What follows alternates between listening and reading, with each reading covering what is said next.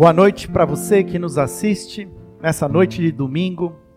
Seja bem-vindo a essa celebração onde adoramos o nome de Jesus. Adoramos o nome de Jesus com a ajuda da nova geração.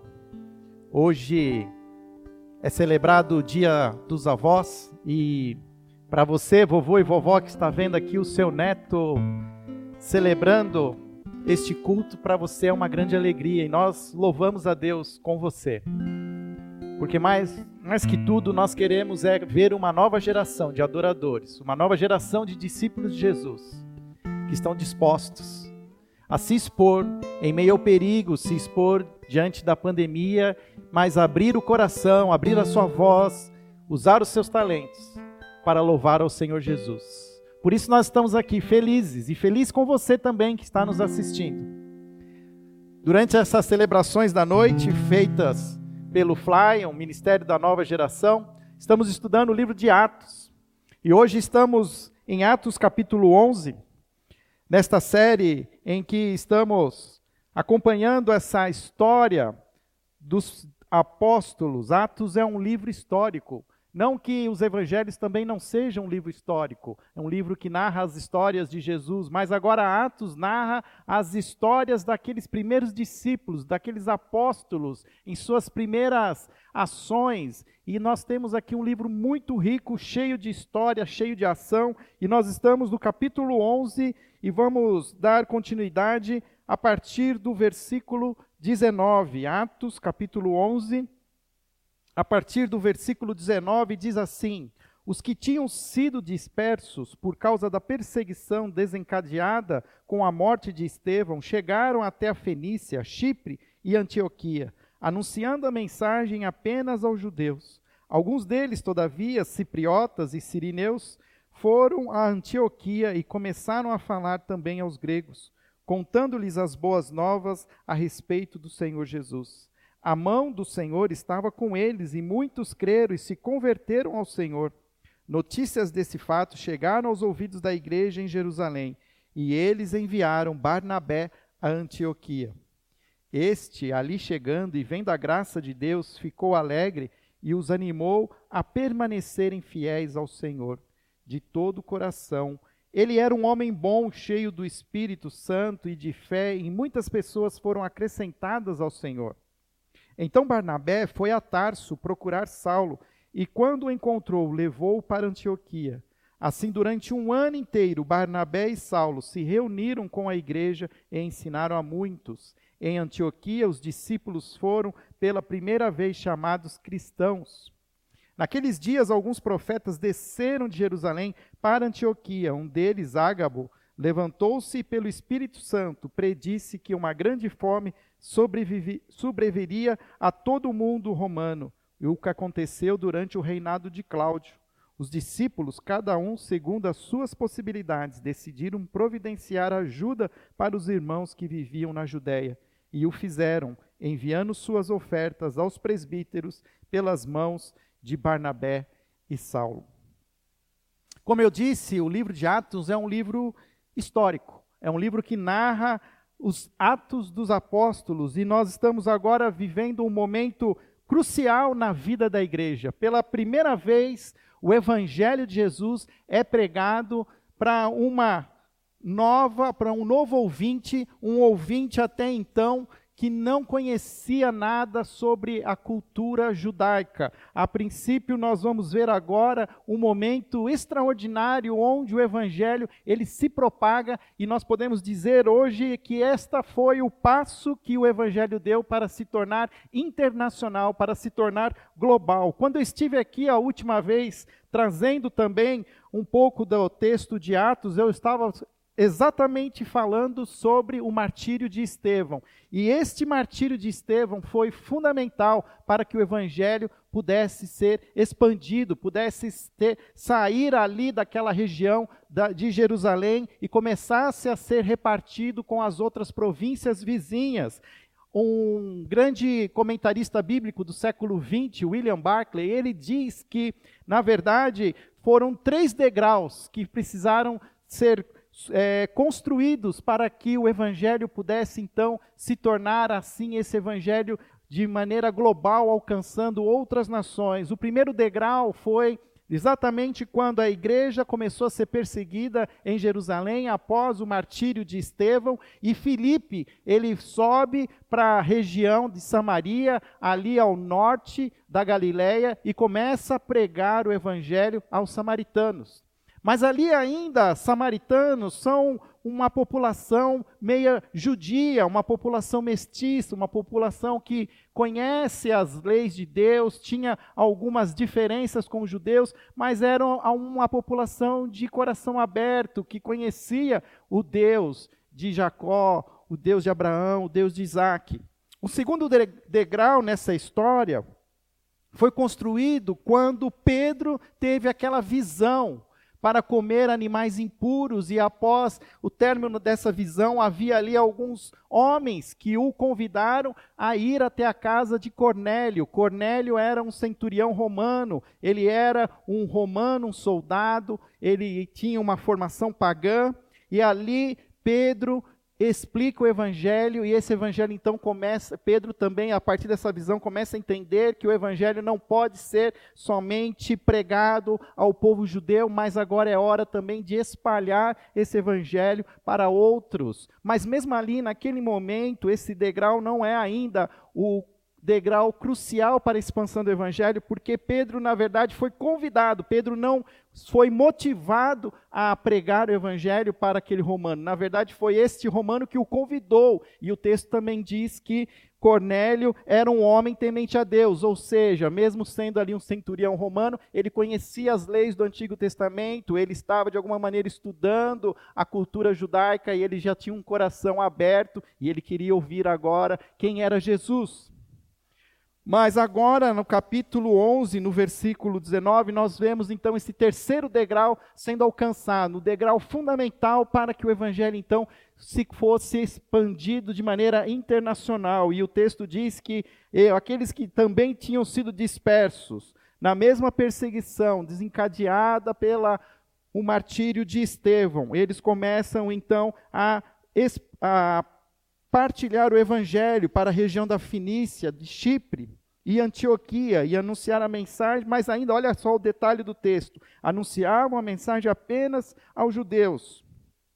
Mas alguns deles, todavia, cipriotas e sirineus, a cidade de Cirene é uma cidade localizada no norte da Líbia. Então, olha, o evangelho chegou até o norte da África. Esses sirineus foram para Antioquia e lá começaram a falar também aos gregos. O texto bíblico, quando ele apresenta aqui essa identificação de gregos, ele estava querendo também dizer assim, para aqueles que não eram judeus, para aqueles que viviam uma outra cultura. E contando-lhes as boas novas a respeito do Senhor Jesus, a mão do Senhor estava com eles e muitos creram e se converteram ao Senhor. Aqui nós vamos ver pela primeira vez Antioquia entrando na história. A cidade de Antioquia ela vai se tornar uma cidade fundamental para a expansão do evangelho de maneira mundial. Antioquia era a terceira maior cidade naquela, daquela civilização. Antioquia perdia para Roma, que era a grande capital do Império Romano. Antioquia ainda perdia para Alexandria, a cidade no Egito, grande pela sua cultura, pela sua biblioteca em Alexandria, mas após essas duas cidades, Antioquia era a maior cidade que existia. Era alguns estudiosos antigos chegam a comparar Antioquia como a Paris do mundo antigo, pela sua cultura, pela sua vida noturna. Era uma cidade cosmopolita, era uma cidade onde muitos soldados romanos, após é, passarem para a, a sua aposentadoria, eles iam para morar em Antioquia, e essa grande metrópole, ela começa agora a experimentar do Evangelho de Jesus, e há ali um despertamento, um avivamento. As notícias desse fato chegam aos ouvidos da igreja em Jerusalém. A igreja em Jerusalém nós podemos chamar da primeira igreja evangélica do mundo. Ela estava ali em Jerusalém, e ali estava o primeiro núcleo, onde os apóstolos ainda se mantiveram ali situados, e as notícias de Antioquia animam esses apóstolos e eles enviam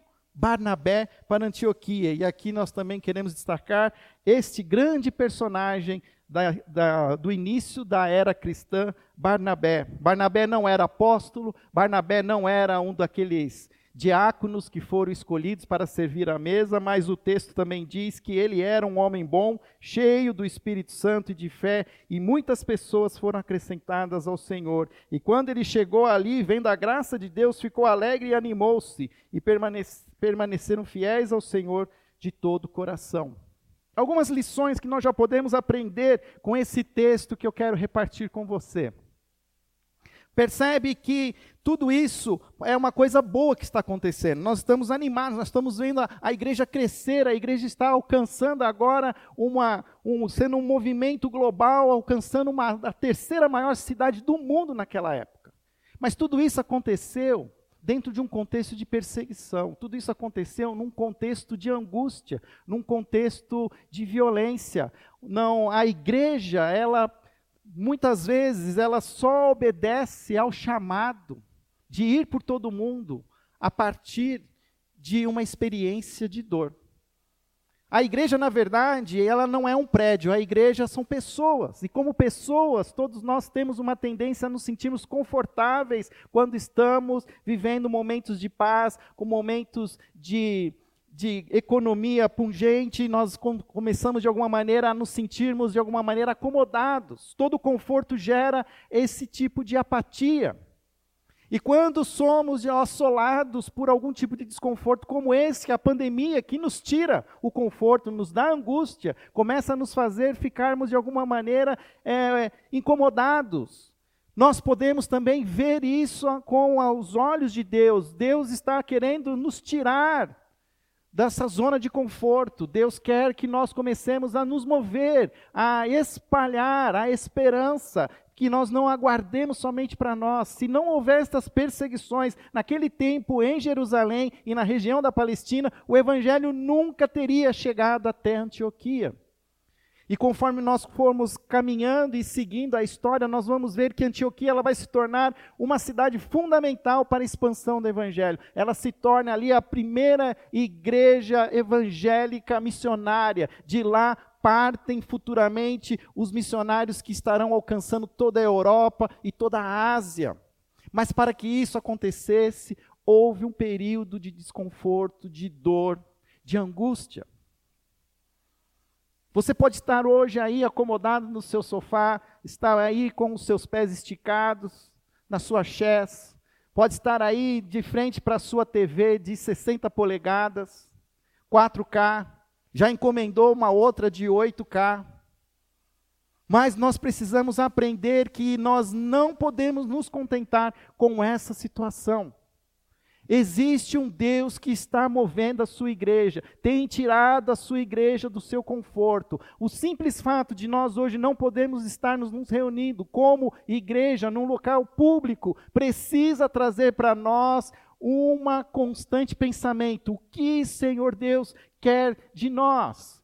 Existe uma oração perigosa que eu aprendi a fazer alguns anos atrás, que é uma oração que você só pode fazer se você estiver disposto a ouvir a resposta. E essa oração é assim: ó oh Deus, o que queres tu de mim? Ó oh Deus, o que queres tu de mim? Quando nós estamos vivendo um momento como esse de pandemia, de sinais de morte, de desconforto, de pouco dinheiro, nós começamos a olhar muito assim para as coisas e nós fazemos uma oração errada. Nós começamos a orar dizendo assim, aquela oração do Bartimeu: Ó oh, Je Jesus, tem misericórdia de mim. Na verdade, nós precisamos entender que Deus tem misericórdia do mundo. Deus quer alcançar os seus filhos, todos eles. E Deus, de alguma maneira, quer nos mover, quer nos tirar da zona, nossa zona de conforto. Se nós nunca tivéssemos passado por essa pandemia, nós não teríamos corrido atrás da tecnologia, nós ainda não estaríamos fazendo as transmissões dos nossos cultos. E quantas pessoas hoje têm ouvido os nossos cultos, depois mesmo de gravados, nós temos visto o feedback de pessoas que estão sendo alcançadas pelo Evangelho. Deus está movendo a sua igreja para viver um novo tempo, assim como Deus mexeu com a igreja em Jerusalém, para que ela entendesse que era a hora de propagar o evangelho a nível mundial. E outra lição importante: quem foi para Antioquia? Não foi nenhum pastor, não foi nenhum apóstolo, não foi nenhum daqueles diáconos, foi Barnabé, um homem, um homem singular, sim, mas um homem comum, um homem que provavelmente tinha os seus negócios, os textos anteriores diz que Barnabé inclusive ajudou a subsidiar e ajudar algumas pessoas com os seus recursos.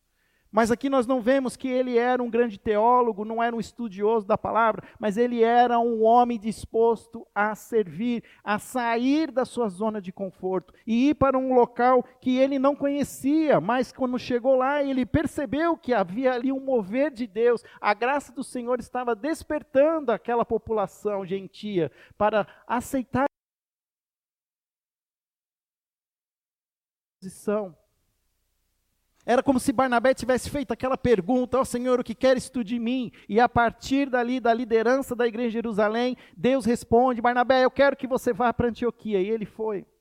A pergunta que eu faço a você: você está disposto a sair da sua zona de conforto? Você está disposto a começar a ir para onde Deus realmente quer que você vá? Ou você continua insistindo nas suas orações para que Deus o leve para onde você quer ir? Ou você está começando a dizer: Senhor, aonde o Senhor deseja que eu vá? Eis-me aqui, envia-me a mim. Quais eram as grandes qualidades de Barnabé? O texto deixa isso claro: que ele era um homem bom, ele era um homem cheio do Espírito Santo e de fé. É isso que basta. O que basta para nós hoje sermos usados por Deus Buscarmos termos um coração bom, um coração que olha para as coisas boas, que olha para um Deus que é bom, que busca o seu espírito, busca essa sensibilidade desse mover do Espírito Santo sobre as nossas vidas e essencialmente sobre fé. A certeza das coisas que se esperam e a convicção das coisas que não se veem. Como anda a sua fé em Jesus Cristo nos dias de hoje? Momentos como esse em que vivemos, muitos de nós começamos a desanimar. Muitos de nós, muitas vezes, estamos até pensando realmente se tudo isso vale a pena. Mas são momentos difíceis como esse em que nós precisamos, então, mergulhar mais profundamente numa intimidade com Deus. Aquecer os nossos corações, pedir que o Espírito Santo nos encha. E eu falo como também para mim, como alguma coisa que eu tenho feito muitas vezes e de maneira equivocada.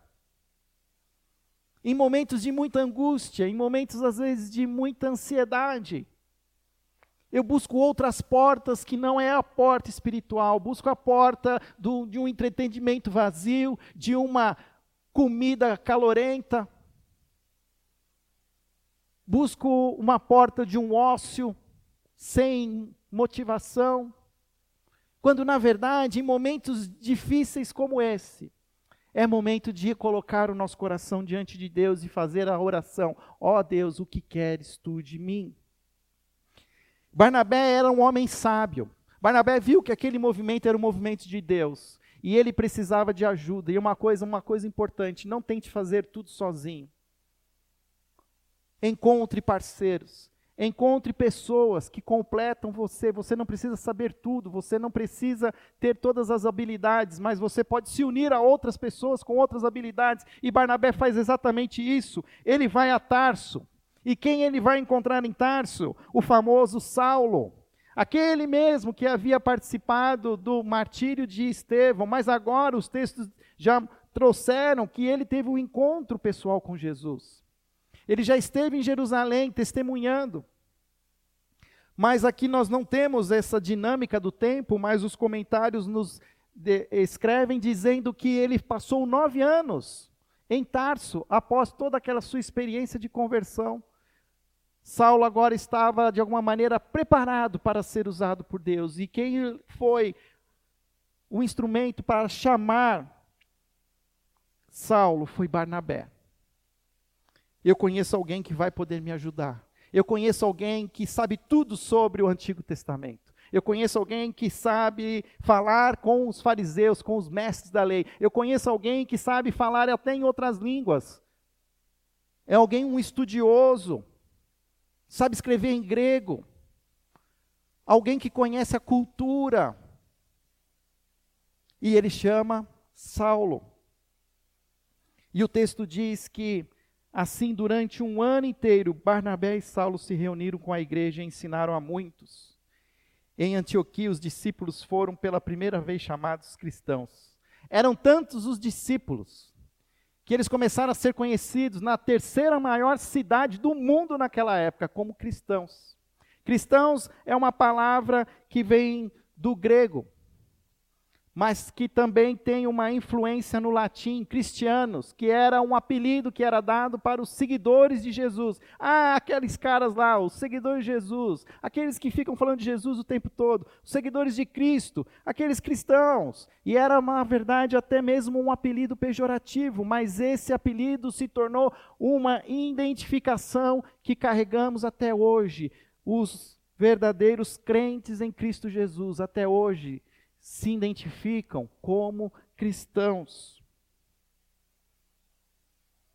Naqueles dias, alguns profetas desceram de Jerusalém, versículo 27.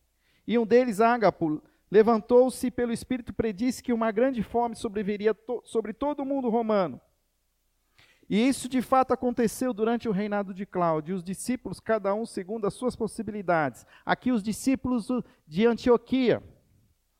Olha como era um movimento de Deus ali, um mover de Deus, eles não ficaram tão preocupados com aquela crise que estava acontecendo que eles em Antioquia, eles se juntaram de acordo com as suas possibilidades e providenciaram ajuda para os irmãos que viviam na Judéia.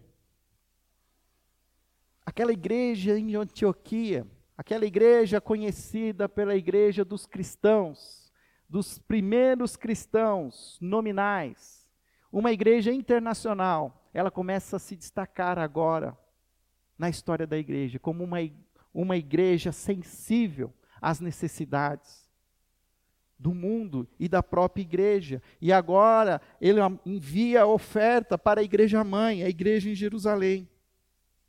E levaram dinheiro pelas mãos dos presbíteros. E os pre oh, perdão, e fizeram enviando a oferta aos presbíteros que estavam em Jerusalém, pelas mãos de quem? Barnabé e Saulo. E agora nós vamos ver que Barnabé e Saulo são enviados novamente para Jerusalém para levarem essa oferta. Vou falar, vou caminhar mais um pouquinho nessa história, porque aqui vem um momento bem interessante na história. No capítulo 12, Capítulo 12, agora, enquanto Paulo, Saulo e Barnabé estão chegando em Jerusalém, Jerusalém também está passando por um momento não só de fome, mas também de muita perseguição. O texto no capítulo 12 começa a dizer que o rei Herodes prendeu alguns que pertenciam à igreja com a intenção de maltratá-los mandou matar a espada Tiago, irmão de Jesus. Um dos apóstolos agora é morto, decapitado por Herodes. Quem é esse Herodes? Esse Herodes é o neto do primeiro Herodes, que nós vamos ver lá em Mateus, o primeiro rei Herodes que manda matar as crianças. Quando sabe do nascimento do Messias. Na verdade, esse Herodes agora é já o terceiro Herodes, é o neto do conhecido Herodes do início dos evangelhos. E esse rei judeu, e é importante a gente entender o contexto. A Palestina toda ela era dominada pelo Império Romano. O Império Romano designava um governador. Na época de Jesus, esse governador era Pilatos. Pilatos governava ali toda a Palestina, mas por um acordo que existiu entre os judeus e Roma, foi permitido que ainda pudesse ter ali um rei, um rei judeu. E esse rei era Herodes, e agora o neto de Herodes, também chamado Herodes. Ele era ali o rei naquela região, e querendo fazer uma média com os judeus, ele prende e manda matar Tiago. E o texto diz que isso agradou os judeus e ele prosseguiu. Então, oh, legal, eles gostaram. Eu estou gostando disso, então, sabe, já que vocês gostaram que eu matei Tiago, agora então vocês vão gostar mais ainda, porque quem que eu vou querer matar? Eu vou matar Pedro. Que era conhecido pela sua liderança. E Pedro é preso. E se você conhece esse texto, você vai ver que aqui há uma grande libertação. Pedro é preso, encarcerado. Mas era ali um momento de festa, da festa dos pães asmos, então ele não poderia ser morto imediatamente, ele ficou ali preso, encarcerado junto com alguns guardas, e o texto vai nos mostrar que Pedro é liberto pelo anjo de Deus de maneira milagrosa. E uma coisa interessante que acontece é que quando Pedro ele escapa dessa prisão e ele vai até a casa, versículo já estou aqui no versículo 12. Percebendo isso, ele se dirigiu à casa de Maria, mãe de João. Aqui é João Marcos, o mesmo Marcos que é o autor do livro do Evangelho segundo Marcos. Nós entendemos que aqui era onde a igreja de Jerusalém se reunia, na casa da mãe de Marcos onde tinha muita gente e havia uma reunião e estava orando. Olha de novo, olha que bonita a história. Aonde estava a igreja? Orando. A igreja ela não tinha se dispersado, mas ela estava orando. Orando pela libertação de Pedro, orando para que Deus abreviasse aquele tempo de perseguição. Mas, de novo, a igreja é humana. E na sua humanidade, a igreja aqui, ela não acredita na sua própria oração. Diz que Pedro bate na porta. Uma serva chamada Rod veio atender. Ela percebe e fica tomada de alegria porque reconhece a voz de Pedro, mas na sua alegria ela sai correndo e vai lá interromper a reunião de oração. Vocês não acreditam, Pedro está lá na porta. Mas aquela, aquele povo reunido, eles não acreditam. Falam, ah, não pode ser. É algo que é inimaginável. Como é que Pedro conseguiu escapar assim? Nós não ficamos sabendo de nada, não ouvimos nada. Mas Pedro continuou batendo até que abriram a porta e viram e ficaram perplexos. Versículo 17. Mas ele, fazendo-lhe sinal para que se calassem, descreveu que o Senhor o havia tirado da prisão e disse: Contem isso a Tiago e aos irmãos. Então saiu e foi a outro lugar. Quem é esse Tiago? Aqui nós vamos ver que Tiago esse é o mesmo autor do livro da epístola de Tiago, da carta de, de Tiago, que não é nenhum dos apóstolos, mas era um meio-irmão de Jesus. A história também conta que Tiago foi alguém que, enquanto Jesus viveu, ele acompanhou ali o ministério do irmão, mas de uma maneira cética, sem muito acreditar. Tiago somente se converteu após a ressurreição de Jesus. Paulo, em 1 Coríntios, relata que Jesus, depois de ressurreto, teve alguns encontros especiais. E um dos encontros que ele teve foi com seu meu irmão Tiago. E Tiago aqui se torna o bispo de Jerusalém. E então Pedro diz assim: vai avisar o bispo de Jerusalém, vai avisar a liderança. O que aconteceu? E de manhã não foi pequeno alvoroço entre os soldados quanto ao que havia acontecido a Pedro, e fazendo uma busca completa e não encontrando Herodes, fez uma investigação entre os guardas e ordenou que fossem executados. E quem pagou o preço foram os guardas. Os guardas foram executados. E Herodes ficou tão nervoso, tão possesso, que ele saiu ali da, da capital, da Jerusalém, da Judéia, e foi para uma região chamada Cesareia, uma região litorânea. Ele tinha um palácio ali, bem conhecido, bem famoso. E ele permaneceu ali durante algum tempo.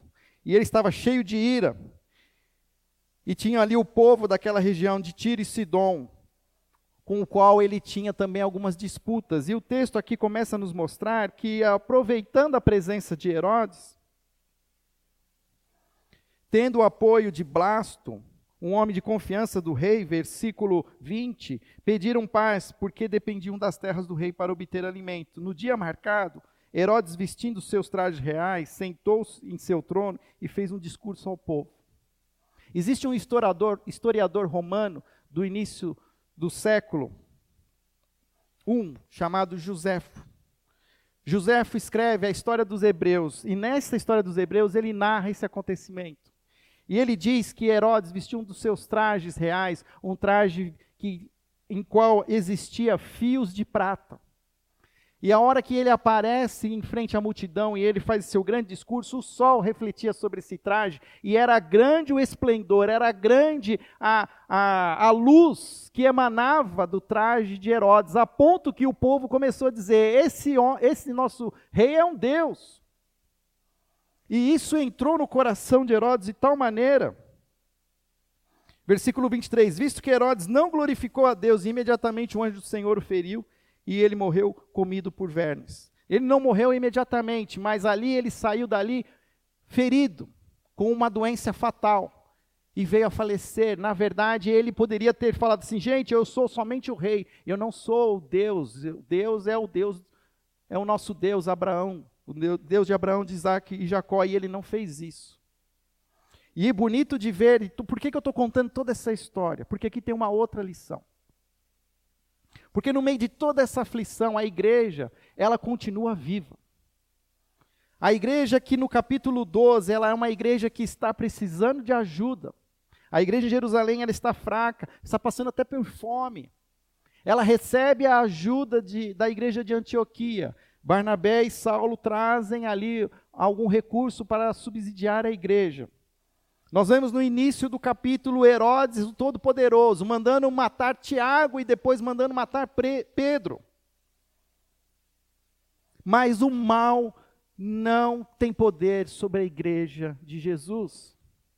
Nem que um anjo tenha que vir, e esse anjo vem, e esse mesmo anjo que liberta Pedro, é o anjo que também toca em Herodes e o fere.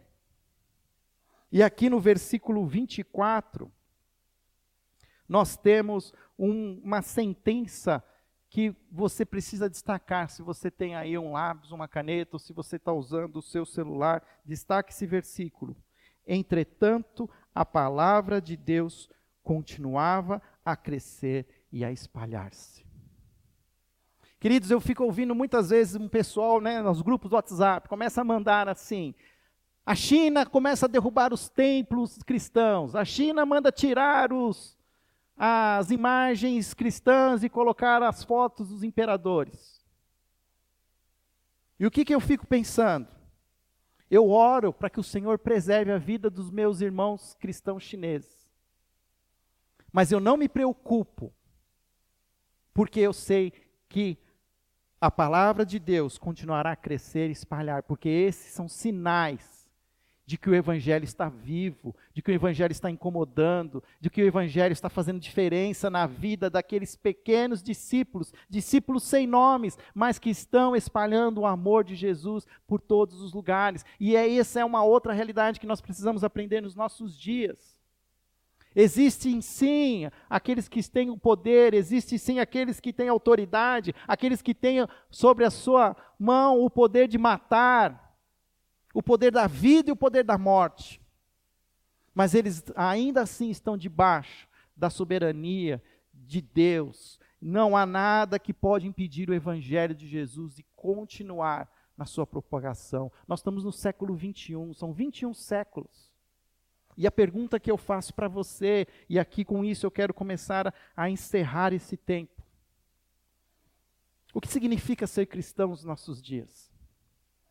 Se em Antioquia ser cristão significava ser um povo diferente, um povo que possuía uma alegria, uma esperança, uma mensagem que ardia em seu coração. Significava ser ali homens e mulheres sensíveis à dor do outro. O que significa para nós sermos discípulos nos dias de hoje? Será que nós estamos honrando esse nome com as nossas atitudes, com as nossas vidas? Será que nós, primeira igreja batista em Campinas, será que nós estamos acomodados? Estamos satisfeitos em nossos sofás, nas salas, nas nossas casas? Ou nós estamos atentos às necessidades? Nós estamos atentos àquilo que Deus está querendo fazer em nosso meio?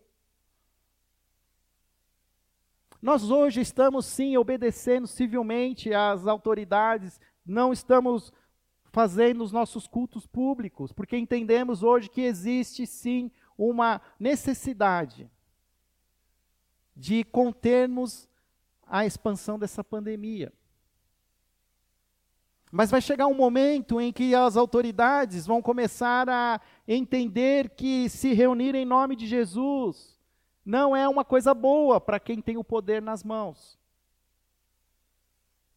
E nós precisamos estar preparados para esse dia e não criarmos em nós um terror, mas encher o nosso coração de coragem e saber que o Senhor está movendo a igreja para subir mais um degrau para que essa igreja consiga ser aquilo que Deus deseja que ela seja. E por isso nós estamos estudando o livro de Atos, e Atos para nós é esse livro que ensina a igreja a ser igreja no fim do mundo.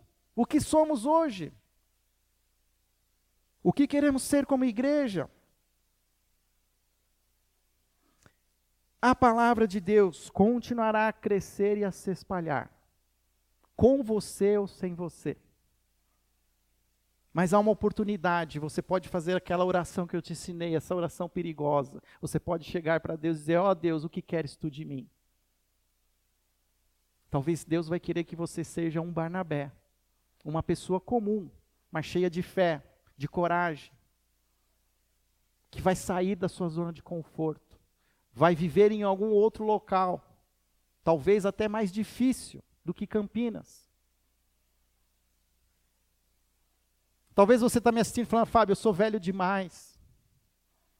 Eu já estou aposentado. Mas essa nossa celebração, ela também é focada na nova geração. Eu creio que Deus está levantando uma nova geração de discípulos de Jesus, que estão sendo agora, de alguma maneira, treinados e capacitados para viver esse novo normal. Quem, quem é a geração que hoje domina toda essa tecnologia? Qual é a geração que hoje está nos ensinando a lidar com toda essa parafernália tecnológica? É esta geração que Deus quer usar para esse novo tempo, para esse novo, para esse novo normal. Se você jovem, adolescente, está me assistindo, eu quero que te desafiar a fazer essa pergunta essa semana: Ó oh Deus, o que queres tu de mim? E eu tenho certeza que Deus vai te responder o que Ele quer. E se você quiser re, repartir comigo a resposta de Deus, eu estou disposto a, a te ajudar a entender a resposta de Deus. Mas nós precisamos, para esse tempo em que vivemos, de novos discípulos, novos cristãos.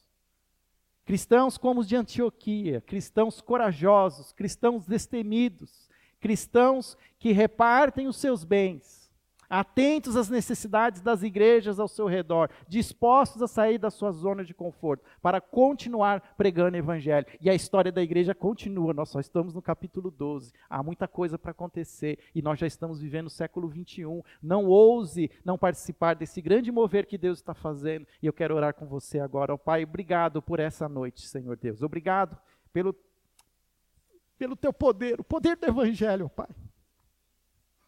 Romanos 1,16 diz que eu não me envergonho do Evangelho, porque é poder de Deus para a salvação de todo aquele que crê.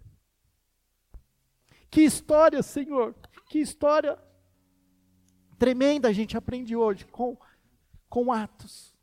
Como a igreja se movia, ó Pai, sensível ao sobrenatural, mesmo existindo reis contra, mesmo existindo, ó Pai, perseguição o Senhor levantou homens e mulheres dispostos a viver as suas vidas em favor do Evangelho. E nós estamos aqui hoje porque esses homens e mulheres venceram, cumpriram o seu chamado.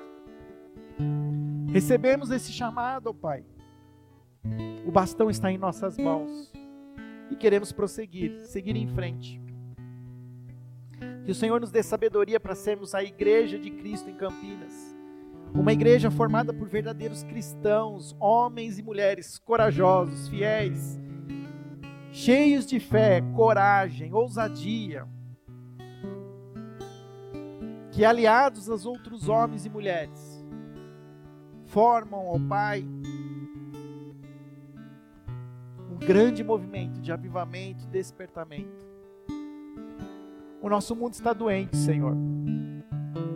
Doente por causa da pandemia, mas também está doente emocionalmente. Cada vez há mais, Pai, pessoas angustiadas, deprimidas, desanimadas.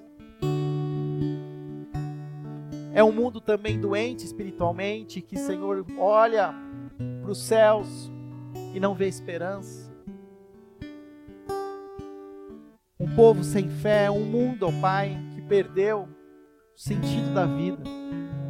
Mas que nós, os verdadeiros discípulos de Jesus, os cristãos, possamos, Senhor, nos levantar diante de toda essa angústia, essa depressão, essa doença, essa pandemia, de toda essa pobreza espiritual, e nos levantar e sermos de fato sal da terra e a luz do mundo.